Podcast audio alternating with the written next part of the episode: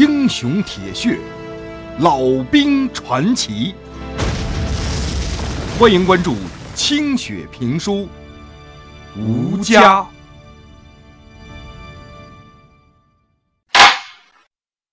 上回书说到，老旦当连长的这个连里边啊，指导员王浩是个根红苗正的苦出身。小的时候就跟着家里人去河南逃荒，结果呀，这支几万人的逃荒队伍在途中就饿死一大半剩下的人马上就要到河南边界了。没想到迎面碰见了从河南出来的几万讨饭的大队，这才知道，人家河南那边早已经闹开了饥荒，哪儿来的赈灾的粮啊？好家伙！一听到这个消息，这几万饥民是哭天天不应，喊地地不灵，彻底的陷入了绝境。而此时此刻。屋漏偏逢连夜雨，瘟疫开始在这饥民的队伍当中流行，又夺去了很多条性命，其中就包括王浩的另一个妹妹。剩下的这些灾民呢，在原地徘徊了两天，怎么办呢？上哪儿才能活命？最后一咬牙。杀向了西南方向，期待着能在豫西南地区的几个富裕的县能有些好运气。可没想到，刚走了百十里地，就遇上了浩浩荡荡的国民党兵。这支国军部队架起了机关枪，然后把一车车的粮食撒在地上，随便吃。哎呦我的天哪！饿得俩眼发花的人些老百姓就趴到地上吃那些生米呀。国军长官在旁边就拿着大喇叭喊话，喊什么呢？说等吃完了，国军部队给你们每个男的一把枪，大伙回头向东出发。要是不走，要么你就饿死，要么就地枪毙。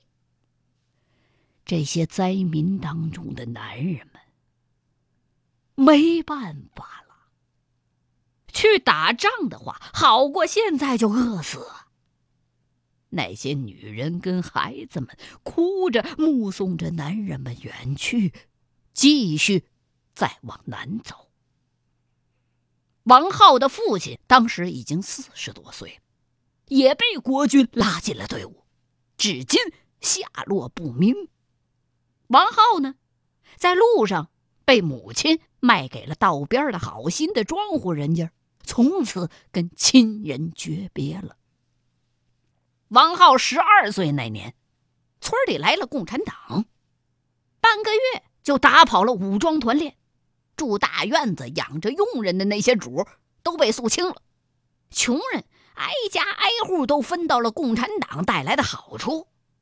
收养王浩的那家人家啊，被算进了富农。当时对富农啊还有不错的政策。王浩的养父呢，又是个有点政治觉悟的人，早早的把家里头的财全都散给乡亲们了，落了个好名声。结果呀，共产党一来，就被村民们推选成为了征粮小组的副组长。养父看见村里的地主，哎呀妈，家里边妻离子散，家破人亡，穷人家的孩子都参加八路了，就一咬牙，把王浩送进了儿童团。慢慢的，这王浩就在晋中平原上开始帮着游击队一块打日本鬼子，挖地道、埋地雷、送鸡毛信，什么活他都干过，什么枪都会使。着急了呀！还能吱哇的说出几句日本话来，小小的年纪就已经是几度沙场、几经生死了。到他十七岁那一年，区里头的书记找着他了，问说：“想不想入党啊？”啊！一听这话，王浩扑通一声就跪下了，哭着喊着说：“这辈子就跟着共产党了。”于是，这红小鬼王浩在十七岁就成了方圆五十里地最年轻的共产党员了。跟人王浩一比，老旦是自惭形秽呀。自个儿咋就莫名其妙的跟着国民党上了呢？但凡自己眼睛擦亮点，四处打听打听，说不定当时就先当八路了。你说这一步没有踩好点儿，打了七八年糊涂账，全没个囫囵说法。要不是自己笨了吧唧的，没升什么大官，傻人还有点傻福，没准现在就被当成人民的罪人。背上插了画了黑圈的令箭，被拽到墙根那儿，跟土豪们一块儿给毙了。一想起来，他就觉得不寒而栗。人家王浩年纪虽然小，可是主意正啊，早早的死心塌地跟定了共产党了。你看，既没耽误打鬼子，也没耽误打前程。人比人，他气死人呐！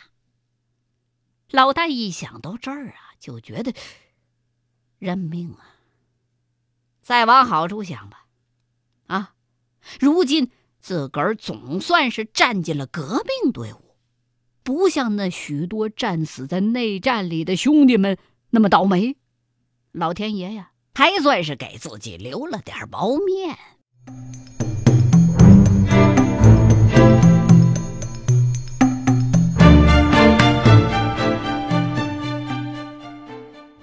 快到达目的地的时候，东边的枪炮声逐渐的密集了起来，已经可以看见一团团的火光在地平线上炸起，照亮了傍晚的黑云。十几架国军飞机在火光当中穿来插去。这些个以前看着无比亲切的铁鸟，如今在老旦跟战士们的眼里。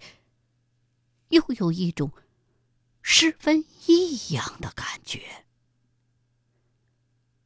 老旦领导的这个连，整个所有的战士基本上都是国军部队里边扛过枪的。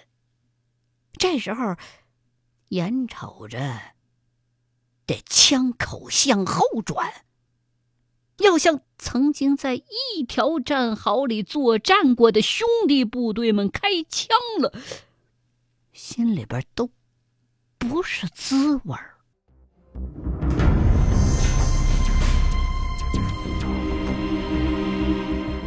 二连静悄悄的进入了防御阵地，按照老旦的部署，开始构筑工事，检查枪支弹药。所有的人都不言不语。阵地上只能听见稀稀疏疏的脚步声和铁锹与土地之间的磕碰声。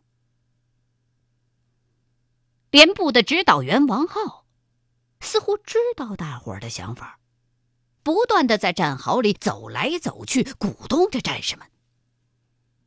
在不远处的战场上，杜聿明的几支增援部队被优势的解放军部队围了个里三层外三层。老旦他们带的这二连呢，没有冲锋任务，而是在一个山坡上堵截从一只山沟里边撤退出来的国军。上级的命令是，不许放走一个。后边啊，还有一个连队在策应，说是策应，也有督战的意思，估计是豫西独立团。对投降部队的特别安排，怕你在临时战场上啊再倒戈过去。先到位的这十几个三纵英雄连队，前天就全都去攻坚了。那头枪炮声是昼夜不停啊，每天都有大量的伤兵和遗体运下来。听运伤员的老百姓说呀，杜聿明的部队是负隅顽抗，火力很猛，解放军伤亡不小。有几个团的团长跟政委全都牺牲了，连个种子都没留下。那头国军的损失也很大，他们是一边打一边撤，路上丢下的半死不活的人是漫山遍野，根本就救不过来呀。那些还活着有口气儿的，就那么在山上冻着、饿着等死呢。这天夜里头，战场上突然变得异常的混乱。在二连阵地的前方，绵延几十公里的地平线上，火光连绵，炮弹掀起了厚厚的烟尘。各式武器划过夜空的光芒，交织成了一挂无边无际的火瀑布。一支支解放军部队正呐喊着穿越那道火瀑布，飞快地冲向国军。而国军也不甘示弱，在飞机、坦克、大炮的掩护之下，杀声震天地冲将出来，跟解放军的部队搅和在了一块儿。数万人的喊杀声，甚至盖过了枪炮声，已经听不出任何一个个体的声音来了。老旦的耳朵里仿佛只有一个声音在回荡着：“杀！”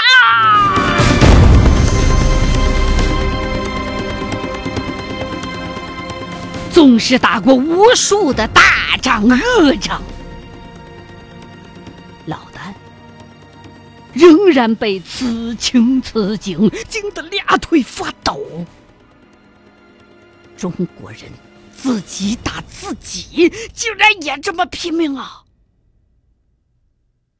战场上进入了白热化的决战时刻，冲锋和反冲锋此起彼伏，哪儿还有成编制的部队集中啊？哎呀！反正只要有成团部队的，那个地方就会落下去数不清的炮弹，爆出密密麻麻的火球子。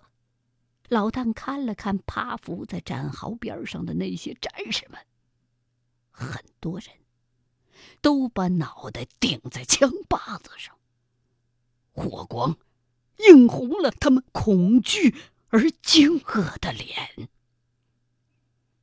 那是一张张什么样的脸呢？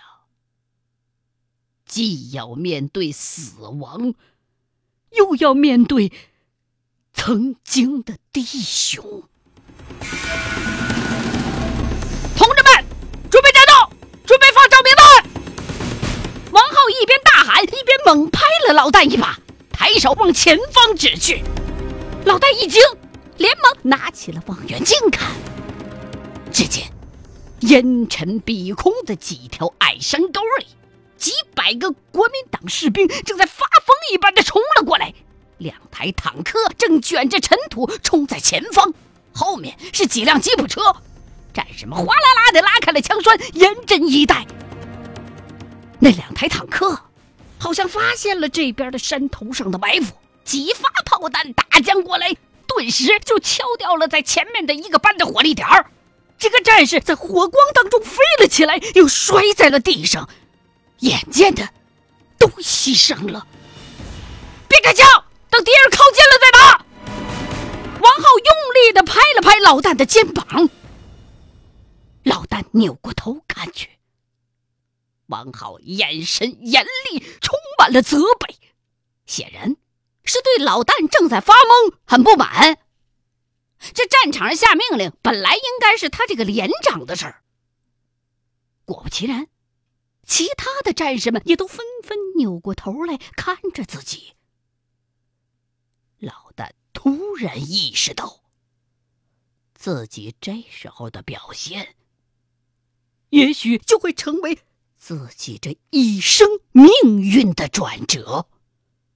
自己正站在一个崭新的路口。走错一步，也许就是万劫不复。对面这支七零八落的国军部队已经不再是弟兄，而是端着枪向你扑过来的敌人。身边这一百多个趴在战壕里的战士们，也已经不再是昔日的国军弟兄，而是为了打赢这场战争的解放军同志，何去何从，已是不容犹豫。这时候，国军士兵亡命般的扑过来，再不抵挡就来不及了。哎，他们不会知道，在这个山头上狙击他们的是谁吧？子弹不认人。老旦把心一横，咬着牙下了命令：一排去重新配置前沿火力点，二排两个班带上手榴弹，准备对付坦克，要跑上去。再走，三排到右边去准备打步兵的侧翼，四排的小钢炮先给俺敲掉那几辆车，听俺的命令，准备战斗。战士们纷纷的动了起来。王浩见状，松了一口气。这才拿起望远镜，继续观察。敌人很快就进入了射击距离。老旦把眼睛一闭，大声喊道：“开火！”战士们开火了。密集的弹雨立刻飞向了山头的下方，迫击炮弹在国军队伍里炸响。几百名国军慌得赶紧猫腰停了下来。王浩拿望远镜看着，就发现，虽然这边的火力还算密集，可是下边的那些敌人却没倒下几个，顿时火冒三丈。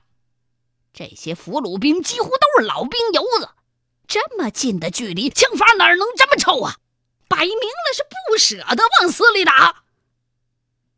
老旦当然是心知肚明，他眼瞅着战士们大多数都是闭着眼睛在乱放枪，再回头一看，王浩那张脸拉了能有一尺来长，正气得七窍生烟的。老旦心里长叹了一声，一个箭步跨上前去，一把推开了机枪手。冲着战士们大声喊道：“同志们，咱们已经是党中央毛主席领导下的中国人民解放军了。这下边是死心塌地跟随国民党反动派的敌人。咱们能够参加这场战斗，是党和人民对我们的信任，是为了新中国。同志们，完成首长交给咱们的任务，杀敌立功啊！”老旦一边喊，一边瞄住了。冲在近前头的几十个勇猛的国军士兵，眼睛一闭，扳机一扣，几十发子弹平平的扫了出去。那十几个国军士兵顿时东倒西歪的躺下了。战士们见连长发了狠了，又看见身边的战友已经被下边射来的子弹打倒。心一横，也恶狠狠的开枪了。这一轮射击，几乎把冲上来的这波国军全部打倒。几个不要命的国军一直冲到了阵地前沿，可是被一串串子弹打得血肉横飞。迫击炮弹准确的落在人堆里和汽车上，炸得人仰马翻，肢体乱飞。车上的汽油桶被打着了，猛地卷起了大火球，立刻把几十个人吞噬掉了。火球当中的人发疯般的嚎叫着，四散飞逃，满地打滚，试图熄灭自己身上的火苗子。可是，很快的就停止了挣扎。山沟里顷刻就变成了尸横遍地的炼狱。剩下的国军好像还没有投降和后撤的意思，仍然是往上猛冲。两台坦克终于被二排的士兵炸掉了，弹药的爆炸声震耳欲聋，一团团火光夹带着人的残肢碎体从敞开的坦克盖里边。喷了出来，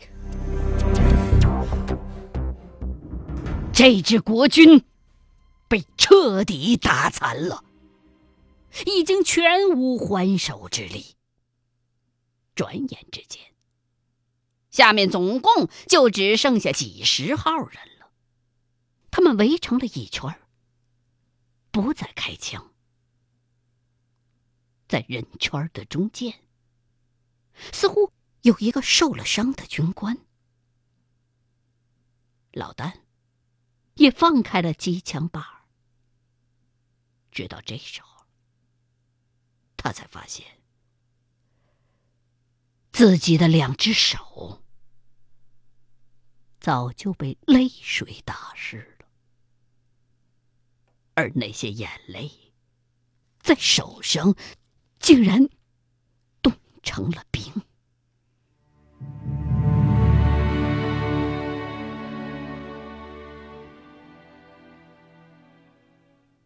欲知后事如何，欢迎各位继续收听清雪评书《吴家》。